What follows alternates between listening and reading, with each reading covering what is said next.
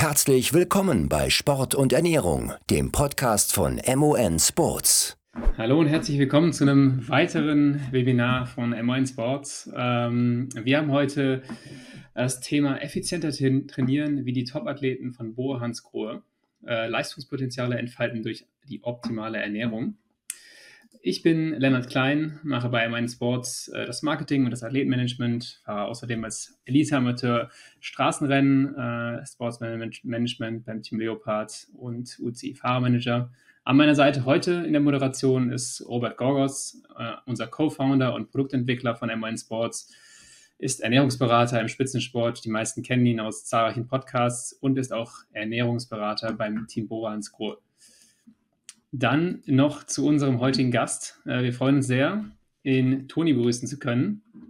Ähm, ja, jemand, der schon in zwei Sportarten extrem erfolgreich ist, äh, gewesen ist, äh, Skibergsteiger, mittlerweile zweimal, zweimaliger Grand Tour-Teilnehmer, ehemaliger Profi im Skibergsteigen, Weltcupsieger und Vize-Weltmeister. Ähm, den meisten Leuten auch ein Begriff als Red Bull-Athlet und wir freuen uns sehr, dass er heute hier ist und über die Themen mit uns sprechen kann. Servus. Vielen Dank für die Einladung. Ich übergebe dann mal das Wort an Robert. Du darfst dann anfangen. Ja, also von mir auch äh, herzlich willkommen. Schönen Abend an alle. Ähm, ich würde gern beginnen mit dem Ver Verweis auf den, auf den Link, äh, der hier auch aufgeführt ist. Ähm, entweder direkt äh, das, das Blaue anklicken oder dann den Link wählen. Ähm, ich glaube, da kann man sehr gut nachvollziehen, wie der Toni ja begonnen hat, jetzt im, im Profi-Metier, im Radsport und wie der Übergang passiert ist vom Skibergsteigen zum Straßenrennen fahren. Ähm, ich habe es mir heute nochmal angeschaut und war wirklich beeindruckt. Also ich glaube, nach fünf Monaten sozusagen äh, Grand Tour fahren, nachdem man vorher noch nie ein Radrennen gefahren ist, ist, glaube ich, wirklich einzigartig. Also ich glaube, das hat noch nie jemand gemacht. Ich weiß nicht, Toni, vielleicht sagst du ein paar Sätze dazu, wie, wie sich das für dich angefühlt hat und was so die, ja, wie so die erste Saison verlaufen ist. Wir haben uns mal darüber unterhalten nach der Saison, was das mit deinem Körper auch gemacht hat. Vielleicht kannst du uns da ein bisschen einen Eindruck geben. Äh, ja, ähm, bis 28 äh, professioneller Skibergsteiger und Läufer gewesen. Und irgendwann dann einmal den Entschluss entfasst, dass ich gesagt habe, okay, ich mag eine Veränderung in meinem Leben, ich mag ein bisschen eine Veränderung im Sport haben. Und durch das Angebot damals vom Ralf Denk, ähm, ja, Chef vom Team Bora Hansgrohe, habe ich mich dazu entschlossen, dass ich Berufsradfahrer wäre. Ähm, und ja, das erste Jahr war schon eine ganz spezielle Erfahrung für mich, äh, mit wirklich 0,0 Radsporterfahrung direkt äh, in die Champions League vom Radsport eingestiegen. Und ja, äh, nach fünf Monaten ähm, Radsporterfahrung meine erste Grand Tour gefinisht mit der Vuelta in Spanien. Jetzt im Nachhinein sage ich, okay, das war, das war eine coole Erfahrung, das war eine Erfahrung, was ich mit Sicherheit braucht habe äh, für die Entwicklung zum Berufsradfahrer. Ähm, aber zu dem Zeitpunkt war ich mit Sicherheit extrem überfordert. Ähm, mein Körper hat so, so extrem auf die Belastung reagiert von drei Wochen Rennen fahren, dass ich äh, ja fast 10 Kilo ähm, Wassereinlagerung bekommen habe, ähm, extrem schlechten Cortisolwert, ähm, was das Stresshormon im Körper ist. Ähm, und das Ganze hat fast drei Monate gedauert, bis sich das wieder beruhigt hat. Ähm, den Kick habe ich Gott sei Dank verkraftet, er hat mich definitiv stärker gemacht. Aber ja, äh, der Film zeigt ein bisschen so, ja, mein Werdegang ähm, vom, vom Greenhorn zum, zum angehenden Berufsradfahrer und ja, äh, ist glaube ich ganz, sind ein paar lustige Momente dabei, ähm, zeigt das Ganze eigentlich ganz gut wieder, ähm, wie es mir persönlich gegangen ist. Der Film ist äh, zu 100% ehrlich, ähm, so wie ich bin und so wie es auch wirklich war. Vielen Dank. Also ich kann es nur jedem empfehlen, da mal reinzuschauen. Und wenn man sich vorstellt, einen 10 Kilo Rucksack mitzutragen, kann man nachvollziehen, was das bedeutet. Also das ist schon massiv. Gut, heute das äh, Webinar, kurze Übersicht, wobei ich glaube, dass es heute weniger um die Folien geht, sondern äh, ich denke, wir können einem vierten Punkt sehr ausgiebig heute gestalten. Ich glaube, die Chance, dass man Toni mal fragen kann, wie sich das anfühlt nach zweieinhalb Jahren Profi-Radsport, ist, ist einmalig, also nutzt die bitte. Ich werde mal starten mit dem ersten Punkt, mit den Grundlagen. Ich war letzte Woche auf der Messe in, in Rot beim, beim äh, Langdistanz-Triathlon und da kam sehr häufig der Wunsch, dass es äh, vielleicht auch mal ganz interessant wäre, so die absoluten Basics nochmal zu wiederholen. Das machen wir heute. Im zweiten Teil ähm, geht es um ein paar Beispiele. Da äh, zitiere ich auch nochmal unsere Software oder die Sentiero Software, die wir ein bisschen ja, ja, verbessert haben, wo man jetzt auch automatisch Ernährungsempfehlungen bekommt. Dann schauen wir uns mal, was physiologisch und auch von anderen Gesichtspunkten aus die Unterschiede zwischen Tonis ersten Profisport und jetzt dem aktuellen Profisport, also im Skibergsteigen und im Straßenradsport sind. Und wie gesagt, ich hoffe, der vierte Teil wird dann der ausführlichste Teil mit der Frage- und Diskussionsrunde. Gut. Was, glaube ich, ganz banal klingt, aber dann doch wieder nicht so banal ist, ähm, also die Basics der Sporternährung. Ich habe mal die Überschrift äh, ganz bewusst so so absolut lapidar äh, aufgeführt mit der äh, Energieverbrauch ist gleich Energiezufuhr. Ich glaube, dass das gar nicht so selbstverständlich ist. Warum? Hm, wenn man sich mit der Thematik auseinandersetzt und jetzt mal vielleicht vom Profisport abgesehen, wo also sehr große Trainingsumfänge und auch natürlich entsprechend hohe Leistungsfähigkeiten einen sehr großen Energieverbrauch ergeben. Ähm, aber wenn wir jetzt mal von dem normalen Hobbyfahrer ausgehen, der drei, viermal die Woche Radfahren geht, vielleicht für ein bis zweieinhalb, drei Stunden, also natürlich gibt es nach oben und unten Abweichungen, ist der Mehrverbrauch an Energie gar nicht so immens. Das heißt, äh, gerade im Radsport, wo der Körper relativ effizient unterwegs ist, vielleicht im Vergleich zum Schwimmen oder auch zum Langlaufen oder Laufen ist auch ein gutes Beispiel, wo die Effizienz nicht ganz so hoch ist, ist der Energieverbrauch gar nicht so immens hoch. Heißt also, man sollte sich schon Gedanken machen, ähm, wie so die Eckdaten sind. Das heißt, wie viel Energie verbrauche ich in Ruhe? Das ist natürlich ein Unterschied, je nachdem, was man in seinem Beruf macht. Also der Zimmerer wird viel mehr Energie verbrauchen, wie der, ähm, der eben kaum körperlich arbeitet, also zum Beispiel vorm Computer sitzt den ganzen Tag. Ähm, und das sollte man im Auge behalten und natürlich schauen, wie trainiere ich, was trainiere ich, wie groß ist die Leistungsfähigkeit und im Endeffekt ist es gar nicht so einfach, zum Beispiel auch das Gewicht zu reduzieren. Also wenn man wirklich ähm, auch vielleicht auch aus gesundheitlichen Gründen das Gewicht reduzieren möchte oder besser gesagt den Körperfettanteil senken möchte, ist das gar nicht so einfach. Wir werden nachher ein Beispiel von Toni sehen, wie er sich jetzt gerade aktuell, Toni ist gerade im, in Höhentraining in, in Sölden oder im Ötztal, in Hochgurgel, ähm, im Hotel, ähm, dass die äh, die Verzehrsmengen oder die Mengen an, an, an Essen gar nicht so immens groß sind, die er da braucht. Und er ist ja schon ein sehr leistungsfähiger Athlet und trainiert auch entsprechend viel. Trotzdem würde ich, wenn's, wenn man sinnvoll das Ganze angeht und mit dem Ziel, seine Leistung zu verbessern, ähm, immer die Mahlzeiten um das Training herum betonen. Also beispielsweise, wenn ich am Wochenende vormittags fahre, dann würde ich Früh- und Mittagessen betonen, die Verpflegung im Training wichtig halten und das Open Window, also die ersten 15 bis 45 Minuten nach dem äh, Training beachten. Und da, ich denke, wir haben in, in zahlreichen Webinaren schon die Strategien hier ähm, aufgezeigt. Also darauf achten und die Mahlzeiten weg vom Training, also in diesem Beispiel dann zum Beispiel das Abendessen knapper gestalten und da dann vor allem Wert legen auf Gesundheit, also pflanzliche Kost, Gemüse, Obst, äh, Schutzstoffe aus frischen Kräutern. Ähm, nur ein paar Beispiele, Brokkoli, Zwiebeln, Knoblauch, solchen Sachen. Ähm, und vielleicht auch etwas mehr aufs Eiweiß dann achten in dieser Mahlzeit. Ähm, da muss sich jeder auch ein bisschen selbst finden, was, was einem äh, ja am besten bekommt und was am besten funktioniert. Ich glaube, da gibt es keine pauschalen Empfehlungen, aber als Basis Empfehlung ist, glaube ich, das äh, ja wertvoll.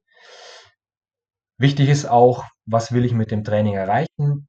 Geht es zum Beispiel am Anfang des Trainingsprozesses eher um ein ruhiges Ausdauertraining? Sieht möglicherweise die Ernährung anders aus, als wenn ich mich auf Rennen unmittelbar vorbereite? Also da ähm, muss ich mir Gedanken machen. Und wichtig ist auch, dass wenn ich ähm, wir waren beim Thema Körperfettreduktion, wenn das im Vordergrund steht, dann sollte das Energiedefizit geplant sein und das auch nur im Training erfolgen. Wenn ich mich auf einen Wettkampf vorbereite, ist das nicht zu empfehlen. Wie könnte das im Detail aussehen? Also ich glaube, dass man sich äh, vor Augen führen muss, das Training und entsprechende Anpassung und im Idealfall auch eine verbesserte Gesundheit natürlich ähm, nicht nur das Training beinhalten, beinhaltet, sondern auch die Zeit zwischen den Trainings, also die Regenerationsphase und natürlich auch die Ernährung.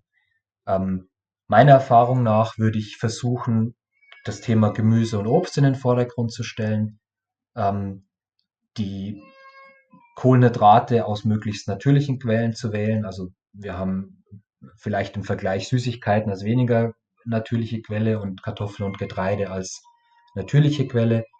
Und was, glaube ich, eine gute Idee ist, ist, dass man möglichst unverarbeitete Lebensmittel zu sich nimmt, also zum Beispiel gehärtete Fette, wie sie in, äh, in Fastfood stecken, Süßstoffe, große Mengen an Konservierungsmitteln, Aromastoffen, Weichmachern oder große Mengen auch an ganz normalen Zucker sollten wir eher vermeiden, vor allem wenn wir über die Ernährung außerhalb des Trainings sprechen. Ähm, was auch noch interessant ist, ist das Thema Eiweiß. Ich glaube, das äh, wird häufig so ein bisschen vergessen. Ähm, Eiweiß enthält natürlich auch Nährstoffe, heißt aber nicht, dass man bei jeder Mahlzeit Fleisch essen muss oder soll, sondern dass man das ganz vielseitig auswählen kann aus Milchprodukten, pflanzlichen Alternativen, Eiern, Fisch zum Beispiel oder eben auch Fleisch. Was noch ein interessanter Punkt ist, sind die sogenannten Antinutritiva, also vielleicht bekannt aus äh, Sojaprodukten oder großen Mengen an, an Samen und Körnern. Also gerade wenn ich viel esse, was zwangsläufig der Fall ist, wenn ich viel trainiere und viel Energie verbrauche, dann sollte ich da ein bisschen Auge drauf haben, weil diese Antinutritiva dann zum Beispiel die Aufnahme von bestimmten Nährstoffen oder auch äh, Mikronährstoffen wie Eisen, Zink oder, oder anderen Spurenelementen, Mineralstoffen blockieren können und damit den ganzen Trainingsprozess beeinflussen können. Vielleicht mal ein interessantes Thema für anders Webinar, nur mal ganz kurz hier erwähnt. Gut, ich zeige euch mal hier noch ein paar praktische Beispiele, bevor wir zur Ernährung, wie sie der Toni gerade praktiziert, im Höhentraining äh, kommen. Ähm, hier auch nochmal als, als äh, Beispiel aus der Sentero-Software.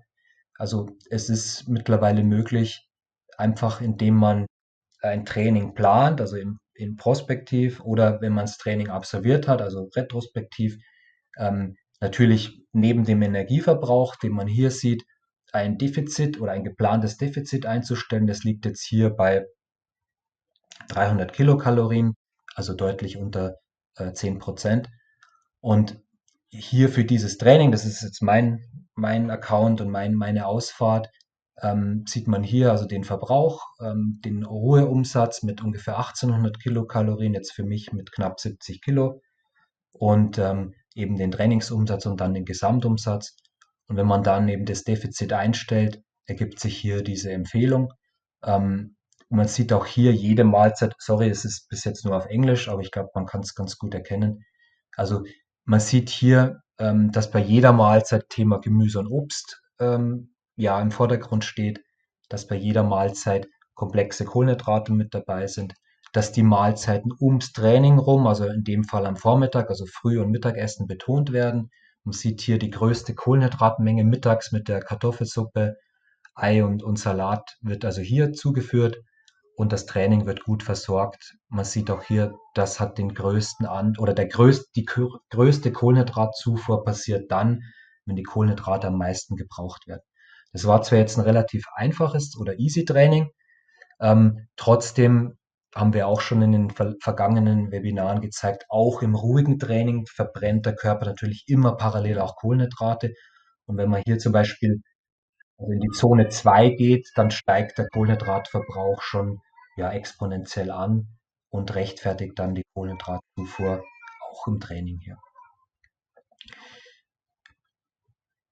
Toni, wie machst du es gerade im Höhentraining? Kommst jetzt, vielleicht sage ich noch mal eins dazu. Ich, wir waren gemeinsam beim Giro und äh, Toni hat äh, die letzte Woche ganz schön gelitten mit, mit Erkältung und hat dann wirklich zwei Wochen gebraucht, um wieder gesund zu werden. Und jetzt quasi startet der neue Aufbau in den zweiten Teil der Saison. Bitte korrigiere mich, wenn ich falsch liege. Und er hat sich jetzt entschieden für Höhentraining über drei Wochen, oder? Genau, 22 Tage. Äh, ja, ein bisschen über drei genau. Wochen. Genau. Ja. Ähm, ja, hier typischer ja. Tag von dir, ja. Genau, also wie es der Robert schon gesagt hat, äh, Giro d'Italia war bis zum zweiten Ruhetag perfekt. Ähm, bin dann krank geworden und die letzte Woche krank gefahren, ähm, was nie wirklich lustig war, aber ja, so ist es halt gewesen. Hab danach, war danach nur zwei Wochen krank, habe eigentlich noch eine Woche zu Hause schon gedacht, ich kann wieder ins Training starten. Ähm, nach zwei Einheiten war ich wieder todeskrank. Ähm, das hat sich jetzt ganz schön gezogen. Ähm, zwei Wochen nicht am Rad, dann eine Eingewöhnungsphase. Und ja, genau. Äh, in der Zeit habe ich zugenommen, eh klar. äh, man ist natürlich ein bisschen so in dem äh, Rhythmus drinnen vom Giro, das Teil dauert ja doch vier Wochen im Endeffekt mit Anreise und Ruhetage. Ähm, und das ist dann gar nicht so einfach zum Zurückgewöhnen an normale oder kleine Portionen über den Tag. Ähm, ja, habe in drei Wochen ungefähr zwei Kilo zugenommen, ist jetzt, bricht jetzt kein Welt zusammen. Aber natürlich kehrt es dann auch wieder ähm, runter trainiert für die nächsten Rennen, die was bei mir Ende Juli dann wieder starten. Ähm, von dem her habe ich jetzt zeitlich keinen Stress. Ähm, konnte es über einen langen Zeitraum angehen, das Ganze, ähm, und dann tut es natürlich auch der Qualität vom Training nichts. Ähm, jetzt die letzten drei Tage waren im Endeffekt ähm, Gewöhnung an die Höhe. Ich schlafe da auf knapp 2200 Meter. Ähm, von dem her haben die ersten vier Tage beziehungsweise fünf Tage wirklich äh, ziemlich easy vom Training, ähm, also wirklich rein im Grundlagenbereich, nichts Intensives.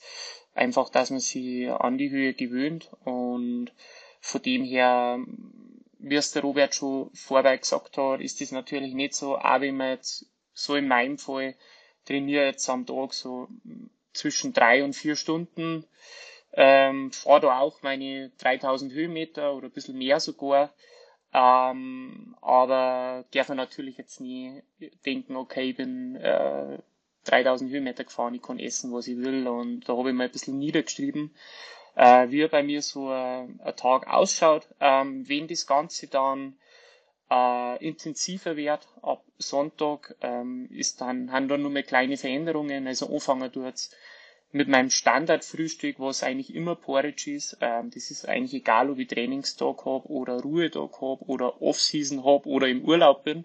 Äh, das ist einfach mein Lieblingsfrühstück. Ähm, das sind 100 Gramm Haferflocken. Jetzt in der ähm, Eingewöhnungsphase oder an einem Ruhetag mache ich das Ganze mit Wasser. Einfach zum Kaloriensparen. Ähm, das lasse ich aufkochen. Da geht ein halber Liter Flüssigkeit im Endeffekt dann ähm, weg, äh, was ja super ist eigentlich so für die Flüssigkeitszufuhr, gerade im Höhentraining, weil ja ähm, Trinken auch extrem wichtig ist in der Höhe.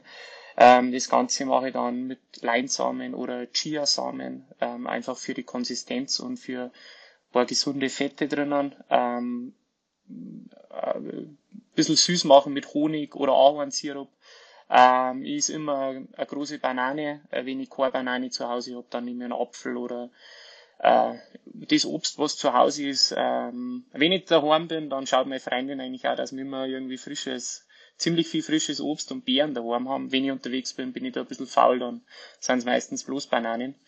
Ähm, und das Ganze tue ich dann nur mit, mit Joghurt oder Skür ähm, oder Quark ähm, abrunden.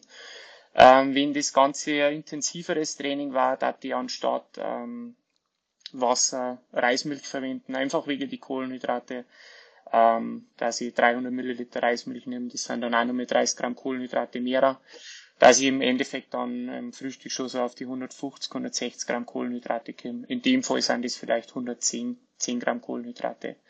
Ähm, unter dem Training ist ganz unterschiedlich. Jetzt momentan, wie gesagt, nur, nur ganz easy ähm, einfach ein paar Stunden am Rad verbringen. Ähm, also momentan schaue ich, dass ich ungefähr zwischen 40 und 60 Gramm Kohlenhydrate aufnehme in der Stunde in Form von Flüssigkeit. Also Ich verwende da dann auch äh, Slow-Release-Produkte, einfach Kohlenhydrate, die was äh, langsamer übers Blut aufgenommen werden, ähm, und Riegel. Ähm, und genau, also wenn ich vier Stunden fahre, schaue ich, dass ich ungefähr 200 Gramm Kohlenhydrate aufnehme. Ähm, wenn es dann intensiver wird, ähm, dann geht es hoch bis 100, teilweise sogar 120 Gramm Kohlenhydrate. Ähm, genau, ähm, man kann nur Leistung bringen, wenn man einen Körper einen richtigen, ähm, einen Tank richtig füllt. Ähm, und genau, ähm, nach dem Training ist eigentlich auch immer gleich, egal ob jetzt intensiv oder nicht so intensiv. Ähm, da steht eigentlich immer äh, Regenerationsshake auf meinem Programm mit 20 bis 25 Gramm Eiweiß und äh, ja, 35 bis 40 Gramm Kohlenhydrate. Ähm, das mache ich zum einen wegen dem Open Window. Im Endeffekt alles, was der Robert so gesagt hat, aber halt auch fürs Immunsystem, weil das halt einfach auch die gefährlichste Zeit ist, dass man sie irgendeinen blöden Infekt oder so auffangt. Ähm, und das ist eigentlich die einfachste Weise, dass man einem Körper was Gutes tut, wenn man sich da also einen Shake herrichtet. Ich finde, die schmecken ziemlich gut. Ähm, man kann natürlich dann auch mit die Kohlenhydrate nur höher fahren, wenn man denkt, man braucht mehr noch einen intensiven Training, dass man es wieder mit Reismilch oder ähm, ähnliches mischt. Ähm, ich in meinem Fall nimm, ähm, mache mit Wasser jetzt gerade. Ähm, Mittagessen. Äh, ich bin momentan in einem Hotel, habe da äh, Halbpension mehr oder weniger, aber ich kriege auch Essen für für Mittag und da habe ich einfach mit dem Koch ausgemacht, dass ich ähm, ungefähr 150 Gramm Trockennudeln mit einer leichten Tomatensauce ist. Ähm, dann tue ich mir leicht mit dem Rechnen. Da haben wir dann auch wieder ungefähr bei die 100 Gramm Kohlenhydrate. Und genau. Unser Abendessen, ähm, das ist eigentlich dann der Punkt, weil ich ja gerade in dem Moment bin, dass ich äh, mit, schaue, dass ich mit dem Gewicht wieder runterkomme. Ähm, da spare ich dann. Das ist im Endeffekt auch immer ziemlich gleich. Ist, ist eigentlich immer ein großen Salat. Ähm, der füllt gut. Ähm, da hat man einfach schön was zum Essen.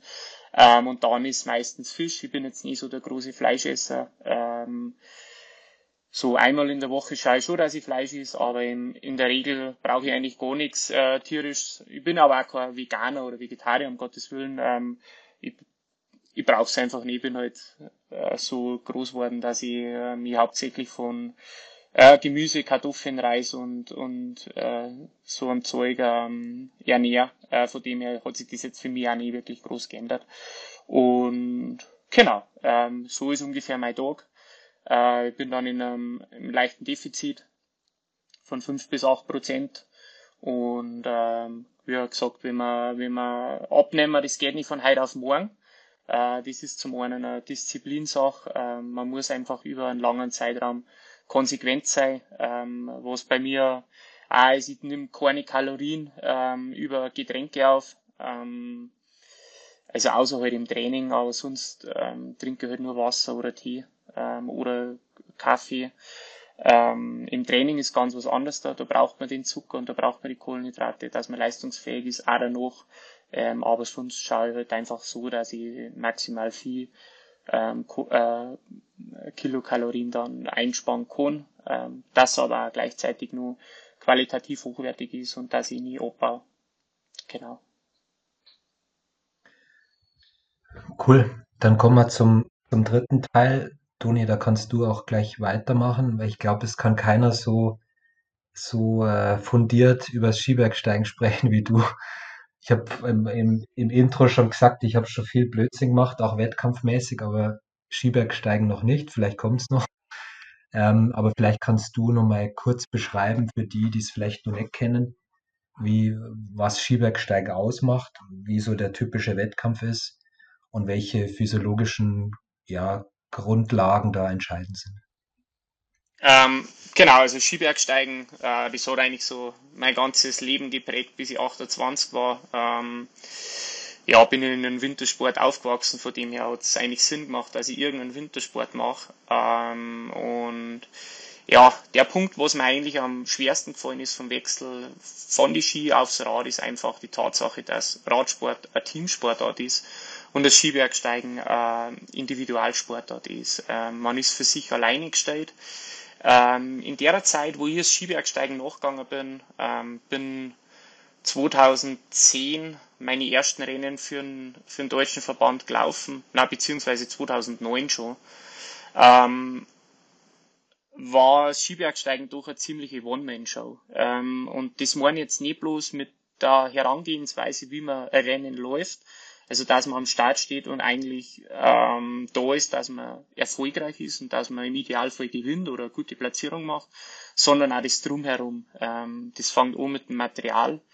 Ähm, das geht weiter mit der Ernährung. Also ich habe mir selber Gedanken machen müssen, ähm, wie ernähre ich mich, wie ist meine Ernährungsstrategie während der Rennen ähm, und äh, wie ich am besten mein Gewicht ähm, beim Skibergsteigen oder auch beim Laufen ist das Körpergewicht einfach extrem entscheidend und ähm, das war teilweise für mich schon immer so ein bisschen auf Messerschneide, ähm, dass ich den richtigen Weg noch gefunden habe, äh, weil man natürlich ja, wenn man leistungsfähig ist, probiert man, dass man nur mehr ans Maximale geht. Ähm, das geht bis zu einem gewissen Punkt und dann geht's ins Negative. Äh, die Erfahrungen habe ich alle gemacht. Ich habe viele Sachen ausprobiert, wo ich mir gedacht habe, hey, das kann funktionieren, dass ich einfach nur leistungsfähiger bin, weil einfach meine Leistung zu Kraftverhältnis nur ähm, oder Gewicht zu Leistungsverhältnis nur besser wird. Ähm, und bin da aber auch ganz oft einfach enttäuscht worden oder habe einfach die Rechnung dafür zahlen müssen, weil ich krank geworden bin oder irgend so einen, einen Scheiß gehabt habe. Ähm, das Skibergsteigen generell ist ja um einiges kürzer wie, es, wie der Radsport. Ähm, Im Normalfall hat man am Weltcup-Wochenende drei Bewerbe. Das fängt an mit einem Sprintbewerb, das was im Endeffekt gleich ist wie im Nordischen beim Langlaufen, wo man Qualifikation läuft, Viertelfinale, Halbfinale, Finale im Idealfall. Äh, und da ist die Renndistanz zwischen drei und fünf Minuten lang, also pro Heat. Also extrem kurz, da verpflegt man sich nie. Ähm, da ist einfach äh, die, die Ernährung generell, das, da ist entscheidend, was ich davor ist oder was ich auch zwischen die Zeiten, äh, zwischen die Hits mache, ähm, dass man halt im Endeffekt auf einem gewissen oder auf einem guten Level ist, dass man immer wieder seit V2 Max, was ja einfach ein hochintensiver Bereich ist, über drei bis vier Minuten immer wieder abrufen kann. Ähm, der nächste Tag ist dann im Endeffekt äh, ein Vertikalbewerb, der was über eine halbe Stunde geht oder zwischen 20 und 30, 35 Minuten, also auch extrem hochintensiv. Zum Vergleichen im Endeffekt wie ein Zeitfahren beim, beim Radsport, wo man sich auch nicht ähm, verpflegt unterm Rennen. Ähm, da verpflegt man sich davor gut ähm, und unterm Rennen kann man sowieso nichts aufnehmen, weil wenn man mal eine halbe Stunde mit 190 Puls irgendwo umeinander läuft, da ist, man, ist der letzte Gedanke, dass man sich jetzt vielleicht ein Energiegel oder äh, irgendwie ein Trinken einflößt. Ähm, wenn man das braucht, hat man sowieso was falsch gemacht davor, weil eine halbe Stunde sollten die Speicher schon retten. Und der dritte Tag ist im Endeffekt dann der Einzelbewerb, äh, quasi die Königsdisziplin vom Skibergsteigen. Das geht über eineinhalb bis zwei Stunden. Äh, da werden zwischen 1500 und 2000 Höhenmeter absolviert. Da ist dann interessant die Verpflegung, ähm, aber im Endeffekt gar nicht so leicht, weil es einfach die Skibergsteigen ähm, so aufgeteilt ist, dass man ja einen Anstieg hat, der was hochintensiv ist, ähm, wo man sich relativ schwer tut, dass man was äh, zuführt. Äh, generell Skibergsteigen ist ein Wintersport, man hat jetzt nie wirklich das, das Durstgefühl, dass man auch wirklich viel trinkt. Ähm, und dann hat man im Endeffekt eine rasante Abfahrt, wo man nicht, äh, wo es nicht möglich ist, dass man sie verpflegt. Im Endeffekt ist, passiert das Ganze in die Wechselzonen und da muss man dann, beziehungsweise ich habe da ähm, schon immer geschaut, dass ich mich maximal gut verpflege, weil auch in der Zukunft viel, viel Fehler gemacht habe, ähm, einfach zu wenig am Körper zugeführt, gerade bei zwei Stunden Rennen dann. Aber mir ist einfach extrem schwierig oder schwer immer gefallen, dass ich ähm, die Energie über Getränke zuführe. Im Endeffekt habe ich auf zwei Stunden Rennen teilweise bloß einen halben Liter trunken, wenn überhaupt vielleicht 0,3 und habe aber geschaut, dass ich drei bis vier Energiegels reindrück, ähm, das Ganze ein bisschen nachspül und so ähm, dann die Wettkampfzeit äh, durchgebracht habe. Ähm, das Ganze, wie gesagt, ist eigentlich relativ überschaubar. Der Sprint ist überschaubar, das Vertikal ist überschaubar. Das ist schon ähm, hochintensiv das Ganze, aber die Ermüdungsresistenz jetzt wie ähm, beim Radsport ist bei weitem nicht so ähm, beim Ski, wie jetzt beim, beim Skibergsteigen wie jetzt beim Radsport. Ähm, von dem her ähm, ist der Faktor Ernährung zu dem Zeitpunkt, wo es ich gemacht habe, war einfach noch nicht so entscheidend. Ähm, eher war es entscheidend, dass man gutes Material gehabt hat, ähm, super präparierte Ski. Ähm, genau. Ähm, ich war aber im Endeffekt, glaube ich, schon in die Jahre dann schon einer, der was sich da ziemlich viel Gedanken drüber gemacht hat, über die Ernährung. Ich weiß, da war mit Sicherheit der Schlüsselmoment 2013, da bin ich mit Damiano Lenzi damals die Sella Ronda gelaufen. Das ist ein Skimarathon einmal um den Sellerstock über 42 Kilometer und 3000 Höhenmeter. Ähm, und wir waren damals auf Siegeskurs, ungefähr zwei Drittel vom Rennen waren geschafft und ich habe einen kompletten Blackout gehabt. Also ich komme, ich glaube, ich komme sogar gar nicht mehr wirklich an die letzten eineinhalb Anstiege erinnern. Ich bin bloß noch am, am Seil vom Damiano gehängt, weil ich einfach den Hungerast meines Lebens gehabt habe.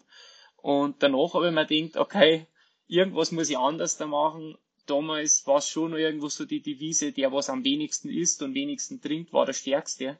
Ähm, Im Endeffekt haben wir das Rennen damals nicht gewonnen, weil ich einen Riesenfehler mit der Ernährung gemacht habe. Und ab dem Zeitpunkt habe ich mir extrem viel Gedanken gemacht und ähm, war, glaube ich, auch dann dementsprechend erfolgreich, gerade bei den langen Rennen, was mir ähm, auch immer extrem wichtig war, abhängig vom Weltcup. Ähm, habe immer geschaut, dass ich bei der Mountain Attack in Saalbach am Start stehe oder auch die ganzen Grand Tour-Rennen mit Pyramenta, Trofeo mit Salama, Aramelo Ski Raid und so Lauf, was dann schon wirklich lange Rennen haben, äh, wo man Etappenrennen hat mit äh, drei bis vier Etappen und ähm, auch Laufzeiten von drei, dreieinhalb Stunden am Tag hat.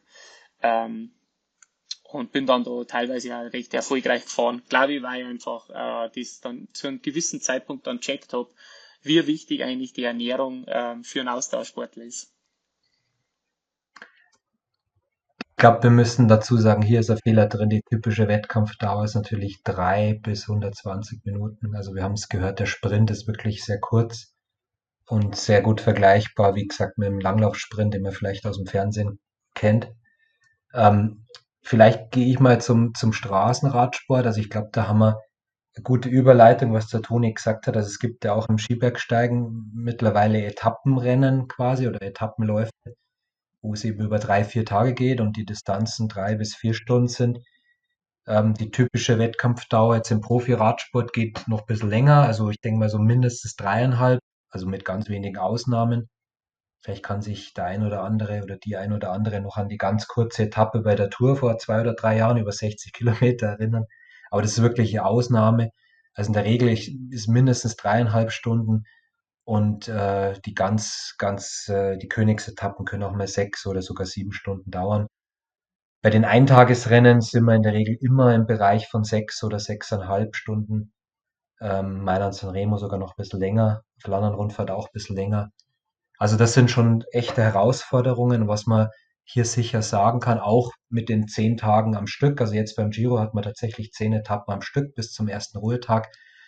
Dann sechs Etappen Ruhetag und dann nochmal sechs Etappen. Ähm, also die Verpflegung ist wirklich entscheidend. Ähm, wenn ich das einen Tag nicht gut mache oder wenn ich da Probleme habe, zum Beispiel im Magen-Darm-Trakt, dann fällt der nächste Tag umso schwerer und das zieht sich dann über mehrere Tage hinweg und kann dann dazu führen, zum Beispiel, dass man ja zumindest im Gesamtklassement keine Rolle mehr spielt. Auch das Kraft-Gewicht-Verhältnis ist interessant. Ähm, wir haben im, im Vorgespräch auch über das Thema gesprochen. Ähm, ich glaube aber, dass es nicht alles ist. Also die, die absolute Leistung und auch die absolute VO2 Max ist mitunter entscheidender. Und ich bin der Meinung, lieber ein, zwei Kilo mehr, aber dafür, dafür äh, Bums, sagt man im, im Radsport, also dafür Kraft. Und ähm, ja, also kommt wieder darauf an, was für ein Rennen fährt man, aber im Etappen äh, oder in den Grand Tours ist sicher ein bisschen Substanz auch interessant. Viel wird dann auch einfach über die Genetik passieren. Also ich glaube, dass also der typische mittlerweile, man sieht es an den Topstars, dass die typischen Rundfahrer relativ klein sind und dementsprechend leicht, aber jetzt auch nicht so super leicht, wie es vielleicht vor 20 Jahren mal der Fall war. Aerodynamik äh, nimmt da immer größere Rolle ein. Also man kann sich, glaube ich, gut vorstellen, wenn man eben dreieinhalb bis 3800 Kilometer unterwegs ist und wenn man überall 10 Watt nur durch Aerodynamik oder vielleicht sogar 20, 25 Watt sparen kann, dann summiert sich das natürlich über, diesen, über diese Dauer und die Distanz auch energetisch, also im Energieverbrauch auf. Und das ist sicher ein interessanter Aspekt. Technik spielt ja und nein eine Rolle. Also ich glaube, Toni kann es bestätigen, wenn man das nicht gewohnt ist, ist im Feldfahren ein Riesenfaktor und ist gar nicht so einfach. Und äh, das führt natürlich dann auch zu psychischem Stress. Also ich glaube, jeder kennt die, die Unfälle auch bei den, bei den Bergabfahrten oder bei den Sprints. Also es ist durchaus ein Stress was wir gehört haben, was dann eben auch zu entsprechenden Körperreaktionen führen kann. Wie gesagt, ich habe im Straßenradsport VO2 Max, also Training, Genetik, Trainingsumfang auch, ähm, aber auch die Ausschöpfung der VO2 Max. Also damit meine ich, wie effizient kann man sein. Das spielt sicher auch eine große Rolle jetzt für, ein, für ein, nächste Woche ist der Ötztaler Radmarathon, wo der Toni einen Startschuss gibt. Also wie, wie lang kann ich quasi möglichst nahe an der VO2 Max unterwegs sein oder wie hoch kann ich meine einzelnen Zonen schieben, um eben möglichst wenig Kohlenhydrate letztlich zu verbrauchen und möglichst nah an meinem Maximum unterwegs sein zu können. Also das spielt für langes Bergfahren eine ganz entscheidende Rolle. Und Thema Ermüdungsresistenz ist natürlich wahnsinnig wichtig. Also vielleicht so als kleiner Verweis aufs Thema Training. Also vielleicht ist es auch durchaus interessant, mal eben genau das zu trainieren. Bleiben wir mal beim Ötztaler, weil es gerade aktuell ist, was eben dann im Rennen gefordert wird. Das heißt, hohe Leistung zu bringen, wenn man eben schon viel Energie verbraucht hat, also zwei, drei oder 4.000 Kilojoule und dann nochmal einen langen Anstieg nahe an seiner ja, Leistungsgrenze oder zum Beispiel der individuellen Schwellenleistung absolvieren zu können. Also es ist nicht nur so diese absolute Leistungsfähigkeit, Thema HIT-Training wird da oft genannt. Also wie kann ich in kürzester Zeit meine VO2 Max pushen? Das mag vielleicht beim Anfänger ganz gut funktionieren. Aber gerade für so längere Rennen und gerade für die, die schon ein paar Jahre Training in den Beinen haben, egal jetzt auch in welcher Sportart, ist so das Thema, wie kann ich nach einer gewissen Erschöpfung immer noch die Leistung bringen? Und da sind dann spezielle Trainingsreize erforderlich oder eben auch ein, ein hoher Trainingsumfang. Ich glaube, das, das fasst ganz gut zusammen, den Unterschied. Also wir haben ein paar Parallelen, aber doch dann auch massive Unterschiede, die beim Toni sicher auch, äh, ja, wo es ein bisschen Zeit gedauert hat, bis er sich da rangetastet hat in den Straßenrad. Also ich habe ich hab die erste Vuelta live verfolgt, ich habe die seine zweite Grand Tour auch äh, zumindest bis zur Hälfte live verfolgt und es war sicher ein großer Unterschied von Grand Tour 1 zu Grand Tour 2. Ich glaube, das kann der Toni bestätigen.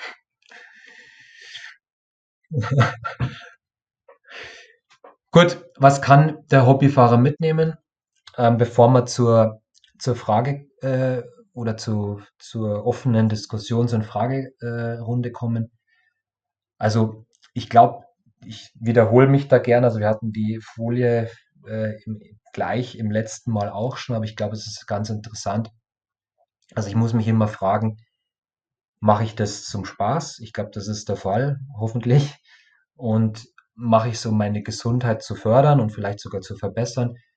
Das sollte immer der wichtigste Punkt sein. Es steht jetzt hier am Ende, aber sollte eigentlich immer zu Beginn stehen. Also ich glaube, das steht im Vordergrund. Und deswegen glaube ich, muss man sich da auch nicht riesig stressen. Äh, man macht es ja für sich und nicht für jemand anders. Man macht es nicht für für Geld, wie jetzt vielleicht äh, andere Sportler das machen müssen, weil sie damit ihren Lebensunterhalt verdienen. Das heißt, das heißt äh, Gesundheit und Spaß sollte immer im Vordergrund stehen. Trotzdem ist natürlich interessant, wie kann ich mich verbessern? Dann muss ich mich immer hinterfragen, wie viel Zeit habe ich dafür oder wie viel Zeit möchte ich investieren?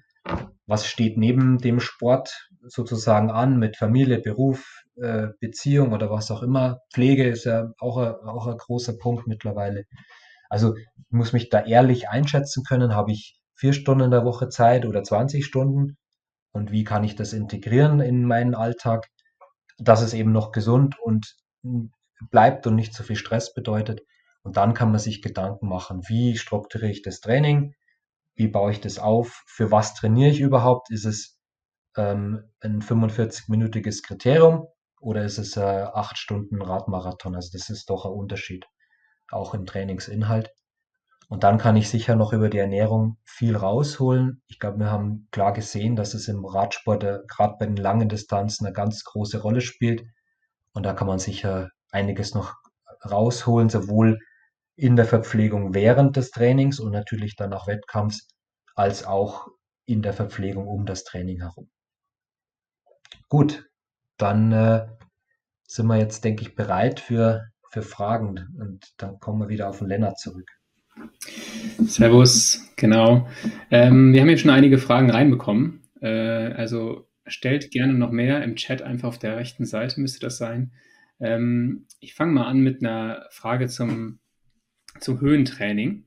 Und zwar, wie sich das auf den Kalorienverbrauch auswirkt. Ich denke mal, gut wäre es, wenn der Robert ein bisschen was in der Theorie dazu sagt. Vielleicht äh, kann der Toni einfach noch ein bisschen was sagen, ähm, ob er da auch was in der Praxis dann merkt, einen Unterschied. Ja, prinzipiell ähm, wirkt sich nicht massiv aus auf den Gesamtenergieverbrauch. Was man aber sagen muss, dass natürlich der Ruheumsatz etwas erhöht ist. Also ähm, das heißt, da kann man sicher etwas äh, zu den, bei mir haben wir vorhin 1800 äh, Kilokalorien, da kann man sicher etwas aufaddieren. So genau wissen wir es auch nicht, aber ich würde da immer auf Nummer sicher gehen und dann nicht zu groß äh, einsparen. Ähm, was man sicher beachten muss, dass in der Höhe ähm, die Leistungsfähigkeit reduziert ist. Das heißt, da muss man sicher Anpassungen vornehmen im, in den Trainingszonen. Das heißt, die Schwellenleistung und auch die, die einzelnen Trainingsbereiche, je höher man kommt, müssen reduziert werden. Ähm, haben wir auch zum Beispiel in der Software dargestellt. Ähm, und ähm, dementsprechend kann ich dann die, ähm, ja, den Energieverbrauch ja, zusammenzählen oder sehen. Ähm, was mit Sicherheit passiert, ist, dass der Körper in der Höhe etwas mehr Kohlenhydrate braucht. Ähm, und man sollte hier auf jeden Fall nicht irgendwie mit Low Carb oder so unterwegs sein. Ich glaube, das kann man so zusammenfassen. Toni, deine Erfahrungen? Äh, ja, absolut. Ähm, ich, ich glaube, ähm, die Qualität von so einem Höhentraining steht ja im Vordergrund. Ähm, klar ist das eine, dass man vielleicht ähm, am Körper ein bisschen arbeitet äh, mit dem Gewicht, aber im Endeffekt geht es ja darum, dass ich leistungsfähiger rauskomme wie davor. Ähm, von dem her, ähm, genau. Und was, ich glaube, jetzt unabhängig davon, ähm, ob man jetzt vielleicht einen größeren äh, Grundbedarf hat in der Höhe, ähm, ist ja einfach die Tatsache, dass ein Höhentraining immer irgendwo in die Berge stattfindet. Ähm, sei es jetzt wie jetzt bei mir im, im Ötztal oder äh, im Frühjahr am Teide auf Teneriffa oder in der Sierra Nevada in, in Südspanien. Ähm, von dem her trainiere ich halt einfach extrem viel in die Berg ähm, und habe meistens irgendwie einen Schlussanstieg, was das Ganze natürlich wesentlich intensiver macht, wie wenn ich jetzt sage, okay, ich bin jetzt äh, in einem Trainingslager auf Mallorca. Ähm, die sieht man schon, die sieht man einfach an die Kilojoule-Angaben ähm, vom Trainingstag, dass da einfach ein viel höherer Energieverbrauch äh, stattfindet. Ähm, und genau, und dementsprechend muss man einfach auch mit der Ernährung handeln. Sehr gut. Ich habe jetzt hier noch eine Frage, die passt eigentlich ganz, ganz gut zu dem, was wir eben schon angesprochen haben. Äh, Thema Nüchtern-Training ähm, wird gefragt, ob es das noch gibt oder ob das ein Ding der Vergangenheit ist. Ähm, und es gibt noch eine Frage, wie es mit nüchternen Trainingseinheiten aussieht. Also ich glaube, das ist immer noch ein großes Thema. Kam ja so im Raum, Rahmen 2017, 2018 auf und ist, glaube ich, schon wieder ein bisschen raus aus dem Trend. Was sagst du, Robert? Ich gebe es gleich mal weiter an Toni, weil wir genau darüber gesprochen haben vorgestern. ja. Äh, also ich bin da wahrscheinlich ein bisschen 2016 oder 17 hängen geblieben. Ähm, äh, ich mache das schon noch, ich mache das schon noch, ähm, aber ich glaube die Light-Version von nüchtern Training. Ähm, ich habe mich dazu entschlossen, eigentlich schon seit ich zum Radsport gewechselt habe, dass der Ruhetag für mich wirklich ein radfreier Tag ist. Ähm, dass ich einfach nicht am Rad sitze. Das hat auch was mit der irgendwie mit der mentalen Einstellung zum Tor, wie man jeden Tag mit seinem Trainingsgerät zum Tor hat, ähm, dass man da, für mich ist das halt einfach besser, wenn ich sage, okay, Ruhetag, Abstand vom Rad. Ähm, deswegen nutze ich einen Ruhetag immer nur fürs Laufen. Ich tue wahnsinnig gern laufen, das war mein Beruf. Ähm, und wenn ich, also wie jetzt, der Samstag ist bei mir jetzt Ruhetag, ähm, so wie morgen fahre ich nur in vier Stunden und tue dann am Abend gezielt die Kohlenhydrate weglassen. Ähm, da wird es dann einfach Salat und Fisch und Gemüse geben. Es heißt jetzt nicht No Carb, äh, das ist halt dann wirklich so ein bisschen Low Carb in die Art, ähm, aber nach dem Training schon noch ganz normal gut füllen, auch mit die 100 Gramm Pasta und Recovery Shake, wirklich bloß am Abend und gehe halt dann am Samstag in der Früh für 30 bis 40 Minuten nüchtern laufen. Ähm, also ich muss ganz ehrlich sagen, ob es jetzt wirklich was bringt, ich habe keine Ahnung. Ähm, aber mir taugt es eigentlich ganz gut. Ähm, allein schon die Tatsache, irgendwie in der Früh um sieben wirklich bloß ein, ein Kaffee, ein Espresso und dann 30, 40 Minuten durch den Wald laufen, das gefällt mir, das macht mir Spaß. Ähm, und danach halt dann einfach das Frühstück genießen und wissen, okay, der Trainingstag heute ähm, oder der Ruhetag für heute, die Hauptaufgaben haben geschafft, ich komme jetzt wirklich auf das konzentrieren, dass ich mich maximal erhole. Ähm, aber ich glaube, für die Effizienz von sowas, äh, da ist, glaube ich, der Robert besser gefragt. Ähm, wie gesagt, ich habe das einfach nur so drinnen, weil ich es halt einfach schon ewig mache. Ähm, aber ich muss auch ganz ehrlich sagen, ich habe auch noch jetzt nie wirklich einen großen Benefit davon gespannt. Toni hat eigentlich schon alles gesagt. Also ich, äh, ich glaube, in dem Rahmen, ähm, vielleicht auch in einer Alternativsportart, ähm, mit, mit einer Dauer bis 40 Minuten in einer sehr geringen Intensität ist nichts dagegen einzuwenden. Ähm, gerade an einem Tag, wo sonst nichts mehr ansteht, ähm, wo man sich vielleicht dann auch besonders aufs Frühstück freut und dann eben, wie Toni sagt, sonst äh, nimmer viel macht und den Tag genießen kann oder den freien Tag genießen kann, finde ich das absolut okay. Äh, aber jetzt als Training oder als wirklichen Trainingsreiz, also der Toni hat es ja beschrieben, macht es am Ruhetag, ähm, würde ich es nicht nutzen. Also ich glaube nicht, dass es ein, einen riesen Benefit gibt, zumindest was die, was die Studienlage hergibt, sehen wir jetzt keine riesen Vorteile. Wenn man zum Beispiel gerne läuft, ich glaube, das ist auch ein bisschen einfacher mit, mit leerem Magen ähm, und das nicht übertreibt, wirklich Zone 0, Zone 1, das ganz easy macht, äh, kann man das sicher ab und zu machen. Es gibt vielleicht noch die, die Eingrenzung äh, nach Geschlecht. Also bei Frauen wird es in der Regel aus hormonellen Gründen nicht empfohlen. Aber ich glaube, man muss es einfach auch für sich rausfinden und ausprobieren. Als wirkliches Training würde ich es nicht sehen, sondern eher als Erholung, als äh, lockeren Lauf äh, zum Beispiel. Da kann man das, kann man das ab und zu machen. Ich sag mal ein, einmal die Woche oder so ist das kein Problem. Aber ich würde jetzt auf gar keinen Fall irgendwie drei Stunden Radl fahren gehen und nichts essen davor und im schlimmsten Fall auch noch Intensitäten einbauen. Also ich glaube, da ist sozusagen der Stress für den Körper viel zu groß, als dass er sich noch anpassen kann. Also das sind genau die Themen, die wir angesprochen haben. Also ich muss mir überlegen, was will ich mit dem Training erreichen? Wie unterstütze ich das? Wie ist mein Stressbudget oder wie ist mein, ja, mein Stressmanagement? Und da passt das natürlich nicht dazu. Okay, sehr gut. Ähm, wir haben hier eine Frage bekommen zum optimalen Wettkampfgewicht, wie man das bestimmt. Und ich glaube, da geht auch noch eine weitere Frage einher, die auch hier gestellt wurde, wie man sich dann gleichzeitig beim Saisonhöhepunkt auch gesundheitlich stabil hält. Puh, schwierige Frage. Wie wird das äh, ideale Wettkampfgewicht bestimmt? Ich glaube, das ist im Profibereich natürlich Sache aus Zusammenarbeit zwischen Trainer, Athlet und vielleicht äh, Ernährungsberater äh, und, und Arzt. Also ich glaube, das ist viel Erfahrung. Ähm, man kann natürlich über Körperfettmessung gehen.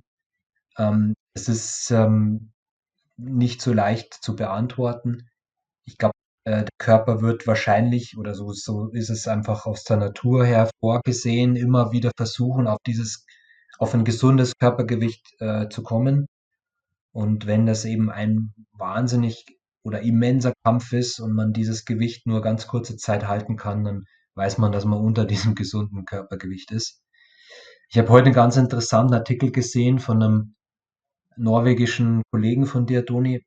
ähm, der bei Uno X fährt, ähm, der auch bei der Tour jetzt teilnimmt, der 20 Kilo zugenommen hat, bewusst ähm, und deutlich leistungsfähiger geworden ist. Also er ist jetzt, ich weiß jetzt den Namen nicht, müssen wir auch nicht nennen, aber er hat äh, sehr schmächtig als Junior mit unter 60 Kilo und liegt jetzt bei 80 Kilo, ähm, kann aber seine Dienste, also er ist Helfer, ähm, wesentlich besser verrichten als mit den knapp 60 Kilo. Also es ist ganz schwierig, das wirklich äh, korrekt zu beantworten. Was wir wissen, ist natürlich, dass ein hoher Körperfettanteil äh, in, in Thema Effizienz, Thema Sauerstoffaufnahme, äh, Thema auch äh, äh, ja, Heat Management oder Hitzemanagement natürlich hinderlich ist und dass man das vermeiden sollte. Aber es gibt sicher sehr erfolgreiche Athleten, die zum Beispiel muskulöser sind und dadurch etwas schwerer und andere, die weniger muskulös sind und dadurch etwas leichter mit vergleichbarem Körperfettanteil.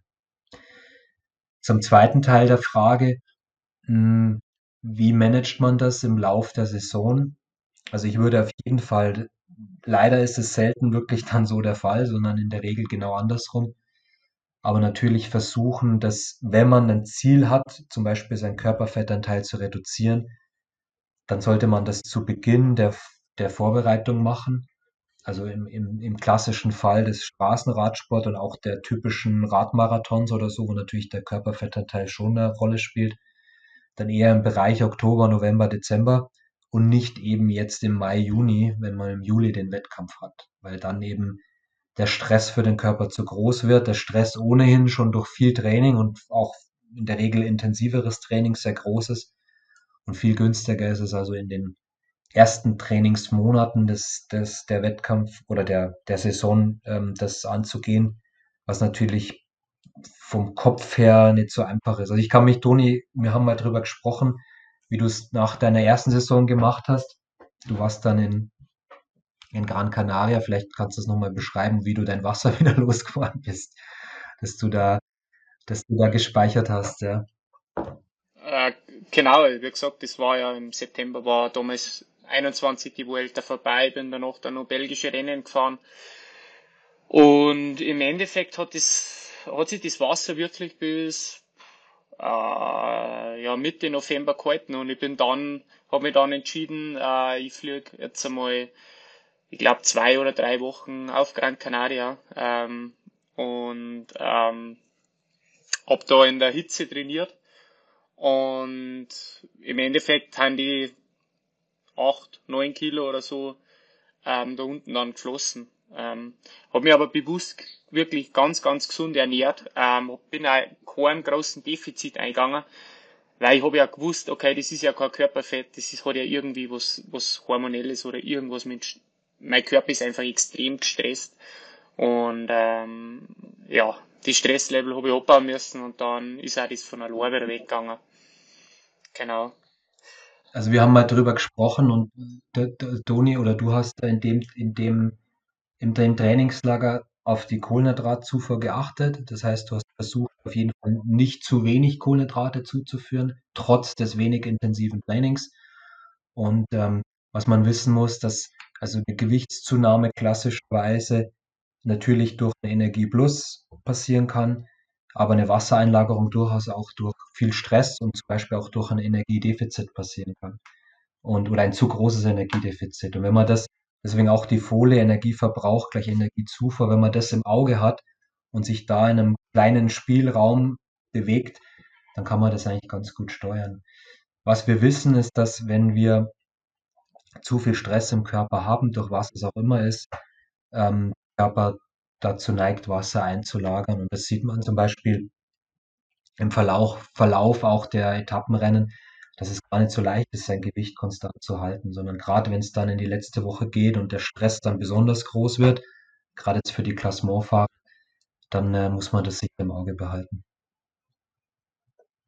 Aber wie gesagt, um die Frage nochmal zusammenzufassen, so wie es der Toni eigentlich beschrieben hat, zu Beginn der Saison kann man sich ein Ziel setzen, und dann wäre es im Idealfall so, dass man also vielleicht dann äh, Weihnachten oder kurz danach dann dieses Ziel erreicht hat und nicht dann erst im Mai, Juni damit beginnt, weil das ist dann einfach nicht förderlich für die Leistungsfähigkeit dann, wenn zählt.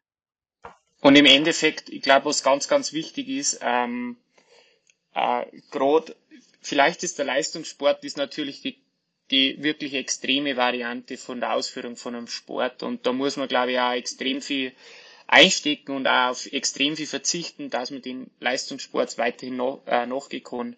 Ähm, unabhängig davon ist es aber, ich bin halt einfach der Meinung, Essen ist ja auch irgendwo eine Belohnung für den Alltag und für die erbrachte Leistung, was man über den Tag und über die Woche erbracht hat. Und ich glaube, wenn man gerade mit dem, mit dem Thema abnehmen und schauen, was ist wirklich das Maximale, ähm, was ich runterbringen kann und mein wirklich Topgewicht, wo ich dann auch noch leistungsfähig bin. Ähm, man darf natürlich nicht vergessen, ähm, äh, wirklich auf die, auf die Psyche und so zu achten, weil wenn ich halt wirklich dann nur noch, ähm, keine Ahnung, mein ganz Essen abwiegen tue und ähm, ich kann nicht einmal mehr nur eine Kugel Eis essen mit Freunden oder ich kann nicht zum Essen gehen mit Freunden, dann ist man, glaube ich, auf einem falschen Weg. Und ich glaube, wenn man da wirklich äh, übers ganze Jahr, also wie gesagt, ähm, wenn man da nie wirklich große Schwankungen hat, ist ja dieser viel angenehmeres Leben, wie wenn man jetzt so abrupt sagt, okay, jetzt ist, jetzt ist März, ich mag jetzt zum Beispiel im Juli äh, einen Ötztaler Radlmarathon fahren und mag 10 Kilo abnehmen. Äh, weil die drei Monate werden einfach die Hölle werden. Ähm, und es wird wahrscheinlich auch nicht funktionieren, weil irgendwie der Jojo-Effekt kommt.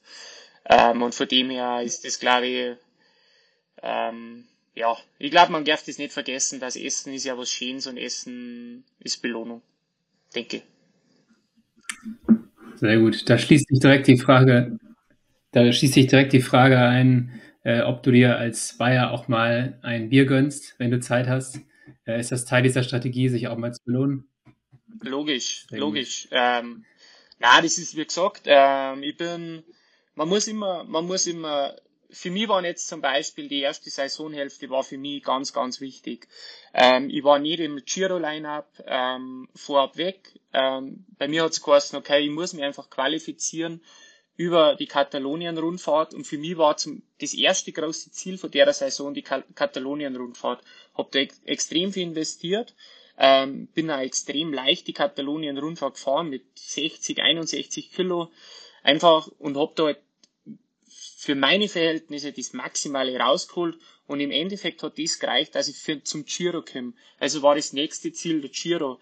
Ähm, hab da auch wieder extrem viel investiert, dass ich zum maximal fit zum Giro komme.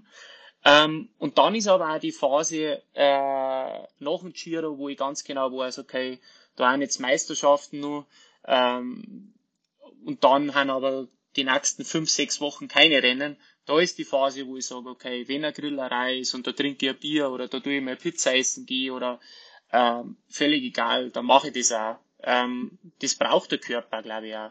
Und ich, ich, merke halt dann auch so, gerade so, auch wie die Off-Season zum Beispiel, man fiebert dann so, wenn es dann Ende September, Ende September ist, da wäre halt die Saison schon ewig, ewig lang. Und da fiebert dann jeder so wirklich auf die Off-Season hier, auf die vier, fünf Wochen frei, einfach das machen, auf was er Lust hat. Und im Endeffekt ist der Idealfall, wenn du aus der Off-Season rausgehst und wirklich maximal Lust auf Sport und auf den gesunden Lifestyle und auf wirklich maximal alles in, den, in das investieren, wenn du da wieder richtig äh, die Freude hast, ähm, dann hast du die Off-Season richtig gemacht. Ähm, und da gehört halt auch dazu, dass man sich was gönnt und dass man einfach nicht zählt, wie viel das man isst und so. Ähm, und dann wird man auch schwerer, das ist ja ganz normal. Da nimmt man halt drei, drei Kilo zu, das ist ja auch alles kein Problem. Und dafür ist man aber danach dann umso motivierter, dass man einfach, ja, dann geht es auch von Hand und relativ leicht, dass man wieder ähm, ja, fit ist und, und, und schnell Radfahren kann oder schnell oder für seine Verhältnisse einfach einen Spaß am Sport hat. Ich glaube, bei aller Theorie ähm, ist das ein sehr wichtiger Punkt, dass man die Balance für sich finden muss, wie es langfristig am besten funktioniert. Ich glaube, das ist auch immer Teil der Strategie von Robert. Ähm, eine Frage, die auch reingekommen ist, die wir auch in jedem Webinar eigentlich haben, ist abnehmen und gleichzeitig leistungsfähig bleiben. Und ich glaube, auch da spielt die Langfristigkeit eine große Rolle, oder Robert? Genau, also wir haben es ja zum Teil schon beantwortet. dass man das äh, primär angehen kann in der Trainingsphase, vor allem in der Vorbereitung, wie es der Toni auch beschrieben hat, jetzt mit November. Ähm, bei anderen mag das zu einem anderen Zeitpunkt stattfinden, aber eher in einem Bereich, wo man, oder in der, in der Phase, wo man eher im ruhigen Trainingsbereichen primär unterwegs ist. Ähm, und der zweite Punkt ist, äh, hat man heute auch schon das Thema 5 bis 8 Prozent. Also ich würde jetzt nicht ein zu hohes Energiedefizit eingehen, weil der Körper dann immer reagiert. Also man wird sicher Gewicht verlieren, aber das kommt dann auch wieder zurück. Der Körper versucht immer den Status quo wiederherzustellen, reguliert dann auch gegen, zum Beispiel hormonell mit Schilddrüse und anderen Geschichten. Also wenn man das moderat macht, dann merkt sozusagen der Körper nicht das Defizit und wird äh, Körperfett verlieren, aber sonst keine anderen Funktionen groß einschränken oder verändern. Und deswegen, wie gesagt, ist so das Kenntnis des Energie äh, oder die Kenntnis des Energieverbrauchs und der Energiezufuhr und dass, dass man da ein bisschen einen Überblick hat, auf jeden Fall interessant und dass man eben nicht äh, phasenweise ein riesen Energiedefizit eingeht, weil das weder für die Leistungsentwicklung noch für die Gesundheit zu empfehlen ist. Aber wenn man sich in einem Bereich bewegt, also wir haben mein Beispiel gesehen mit dem Verbrauch von ja so ungefähr 4000 Kilokalorien bei einer dreieinhalbstündigen Einheit. Ähm, und wenn man eben dann zum Beispiel nur 3600, 3700 zuführt und das dann längerfristig über mehrere Wochen macht, dann funktioniert das sehr gut. Und was, was glaube ich, was glaube ich, was der Robert vorher eh schon gesagt hat, ähm, das Wichtigste ist eigentlich während dem Sport. Ähm, ich glaube, jeder Sportler kennt es und den Fehler habe ich auch ganz, ganz oft gemacht, dass ich einfach viel zu wenig während dem Training gegessen habe. Ähm, das geht dann auch und man bekommt vielleicht auch gar keinen Hunger aus oder so, aber später im Verlauf vom Tag ähm, holt so ein Ei und man frisst gefühlt einen kompletten Kühlschrank leer. Ähm, von dem her ist, glaube ich, das während dem Training auch ausschlaggebend, ob man erfolgreich in seiner Diät ist oder in der Gewichtsreduktion oder nicht. Ähm, weil im Endeffekt, glaube ich, ist ganz wichtig, dass man, also das Frühstück ist extrem wichtig, währenddessen ist es extrem wichtig, danach ist extrem wichtig und dann gibt's eigentlich bloß noch den Part Abendessen, wo man, glaube ich, sparen kann. Aber wenn man mit einem Hunger hast und komplett leer vom Training heimkommt, wird das sowieso nicht funktionieren. Ähm, von dem her lieber in der Stunde 20, 30 Gramm Kohlenhydrate mehr aufnehmen. Der Körper kommt in kein Defizit, man kann qualitativ gut hochziehen und dann hat man halt auch die Heißhungerattacken ähm, danach nicht. Also so zumindest ist bei mir so. Ähm, lieber, auch wenn vielleicht einmal die Sportnahrung ausgeht unter dem Training, lieber mal stehen bleiben, nochmal auch wenn es bloß nur eine Stunde heim ist oder so und nur mal ähm, irgendwas einkaufen oder einen Kuchen essen oder Sandwich essen. Ähm, einfach, dass man nicht in die Situation gibt, weil, wie gesagt, die 200 Kalorien, was man da mehr isst in der Stunde, äh, die haben bei einer Heißhungerattacke vor dem Kühlschrank gar nichts. Was vielleicht noch ganz interessant ist, weil wahrscheinlich die meisten äh, zumindest unter der Woche eher am Nachmittag trainieren und vielleicht wie man das dann da machen kann. Also auch da würde ich das Frühstück betonen. Auch da würde ich gut, also vor allem wenn es ein intensiveres Training ist, das Mittagessen planen oder auch gestalten und dann nicht zu wenig essen.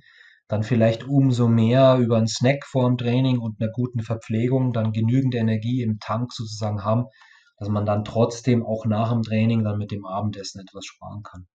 Und dann ist so das Thema Energiedichte interessant, also dass man halt sehr energiedichte Lebensmittel reduziert und dann halt so Sachen wie, die viel Wasser enthalten, also zum Beispiel Suppen mit, mit äh, Reiseinlage oder so, vielleicht ein, ein Ei dazu als Beispiel als Sattmacher, ähm, sicher empfehlenswert. Und ähm, dann kann man das auch, wenn man nachmittags trainiert, ganz gut in den Griff kriegen. Was positiver Nebeneffekt ist, der Toni hat es schon angesprochen, die Trainingsqualität wird unterstützt, wird gefördert und auch die Regeneration wird gefördert. Also auch da würde ich dann das Open Window machen, aber eben dann das Abendessen leicht gestalten, weil man einfach, wenn man abends das leicht verdaulich und nicht zu, zu schwer und nicht zu energiereich macht, in der Regel auch besser schläft und sich dadurch wieder besser erholt.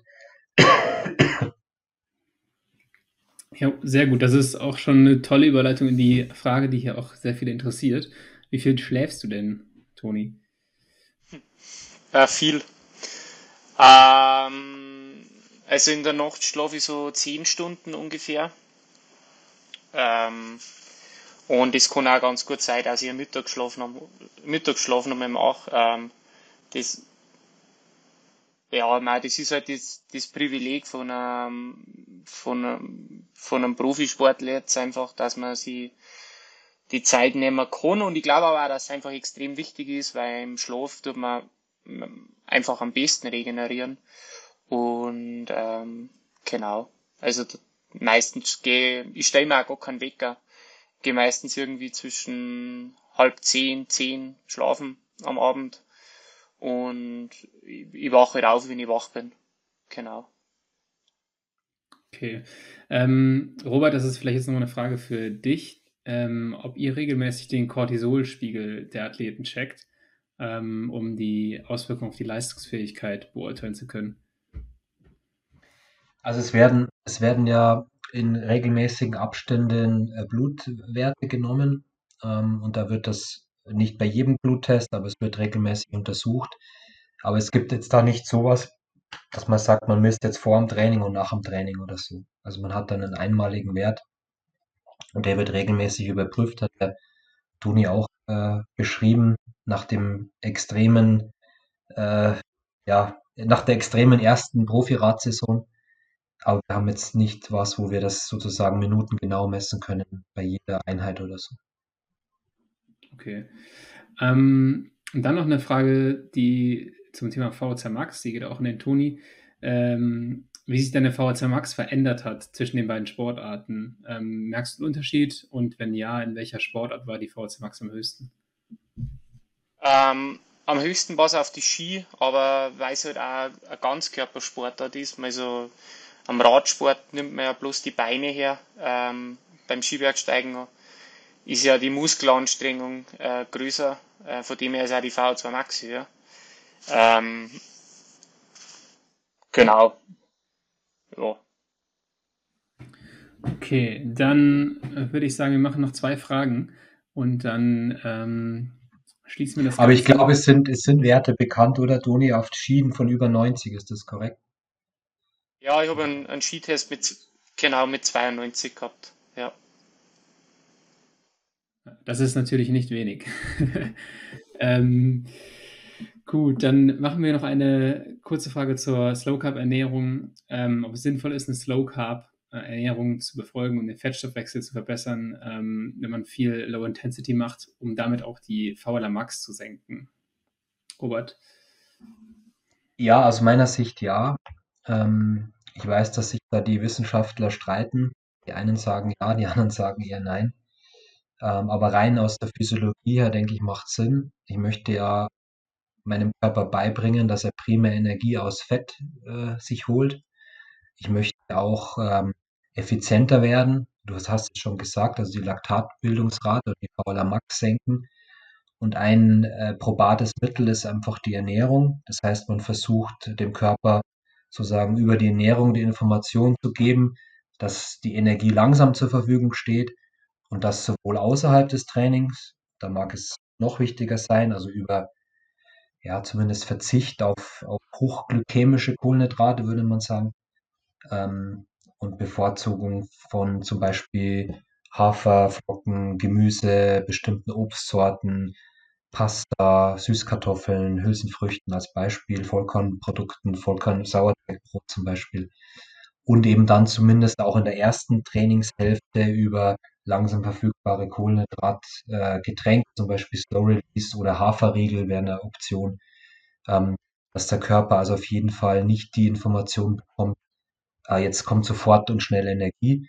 Die ist, das ist mir bewusst, im Training reduziert, diese Antwort im Vergleich zur, zur Phase außerhalb des Trainings. Unserer Erfahrung nach spielt es trotzdem auch eine Rolle.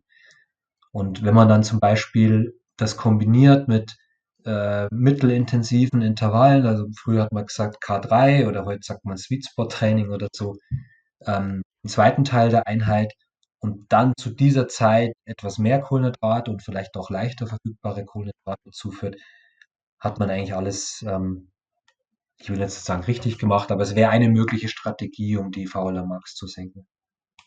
Wenn ich sehr, sehr ruhig trainiere, würde ich trotzdem Energie zuführen, einfach um die Trainingsqualität hochzuhalten, das Energiedefizit nicht zu hoch werden zu lassen. Toni hat gesagt, den, den Run auf den Kühlschrank äh, zu vermeiden. Und da hilft es eigentlich sehr gut, wenn man sich dann mit den 40 bis 60 Gramm, vielleicht bei weniger leistungsfähigen Athleten etwas drunter, äh, primär mit den langsam verfügbaren Kohlenhydraten ernährt. Okay, sehr gut. Dann ähm, würde ich sagen, wir machen als letzte Frage eine relativ einfache an, an beide hier. Kam gerade eben rein, wer gewinnt die Tour de France? äh, Toni, Toni darf anfangen. Ähm, ja, hoffentlich Chai Hindley, oder? Ist eh klar. Ähm, ja. Aber wird spannend. Jetzt ab, äh, ab, ab Samstag hat mein Leben wieder, oder hat unser Leben wieder Sinn, oder? Für die nächsten drei Wochen. Endlich wieder Tour schauen. ja. Ja. Ist mir also voll ich, ich muss ehrlich, Giro. Ja. Ja. Ich sage, ist mir voll abgegangen während dem Giro, dass ich selber nie einen Giro schauen kann. Normalerweise sitze ja. ich am Nachmittag vor der Glotze und schaue Giro. also ich muss, ich muss ehrlich, ehrlich zugeben, ich bin, ich bin dieses Jahr ganz froh, auch Zuschauer zu sein und nicht mit dabei zu sein und nicht auch nicht, äh, also ich habe den Giro betreut und wir haben uns das mit meinem Kollegen aufgeteilt, macht die Tour. Und ich freue mich wahnsinnig drauf, wie Toni sagt, das einfach mal von außen anzuschauen. Also wir haben natürlich alles vorbereitet, was Lebensmittel im Kitchen Truck und Verpflegung und so angeht im, im Rennen. Ähm, aber das ist für mich erledigt und jetzt kann ich mich aufs Zuschauen konzentrieren. Ich mag keinen Tipp geben. Uns wird es natürlich freuen, wenn, wenn unsere Fahrer gut dabei sind. Ähm, ich glaube, der Jai ist sehr gut drauf. Ich hoffe, dass er gut durchkommt und dann ist alles möglich. Ähm, mein Favorit. Also mir wäre mir wär Pogacar lieber als Winkelgard, aber vielleicht wird es auch jemand ganz anderes. Also ich weiß es nicht. Oft ist es halt so, dass, dass es äh, alle zwei, drei Jahre große Überraschungen gibt und das wäre jetzt wieder an der Zeit. Ja, da passt ein Jai Hindley sicherlich sehr gut rein, ähm, wenn er die beiden schlägt und würden wir uns alle freuen. Ähm, ja, dann würde ich sagen, wir bedanken uns sehr ähm, bei allen Teilnehmerinnen und Teilnehmern und natürlich auch bei euch beiden. Äh, Toni, danke, dass du dir die Zeit genommen hast, äh, uns hier die Einblicke zu geben äh, in die Unterschiede zwischen den beiden Sportarten, auch in deine ersten Jahre als Berufsradfahrer. Und auch wieder danke an Robert, dass du hier mit dem Fachwissen äh, geglänzt hast. Ähm, ja, wir freuen uns über euer Feedback und ich würde sagen, wir hören uns im nächsten Webinar oder beim nächsten MON Podcast und vielen Dank, bis bald. Danke euch, danke Toni, bis bald. Also ciao, meine Seiten, danke. Servus. Servus. Servus. Das war der MON Sports Podcast. Vielen Dank fürs Zuhören. Du willst mehr über unsere Sportnahrung erfahren? Besuche uns auf mon-sports.com.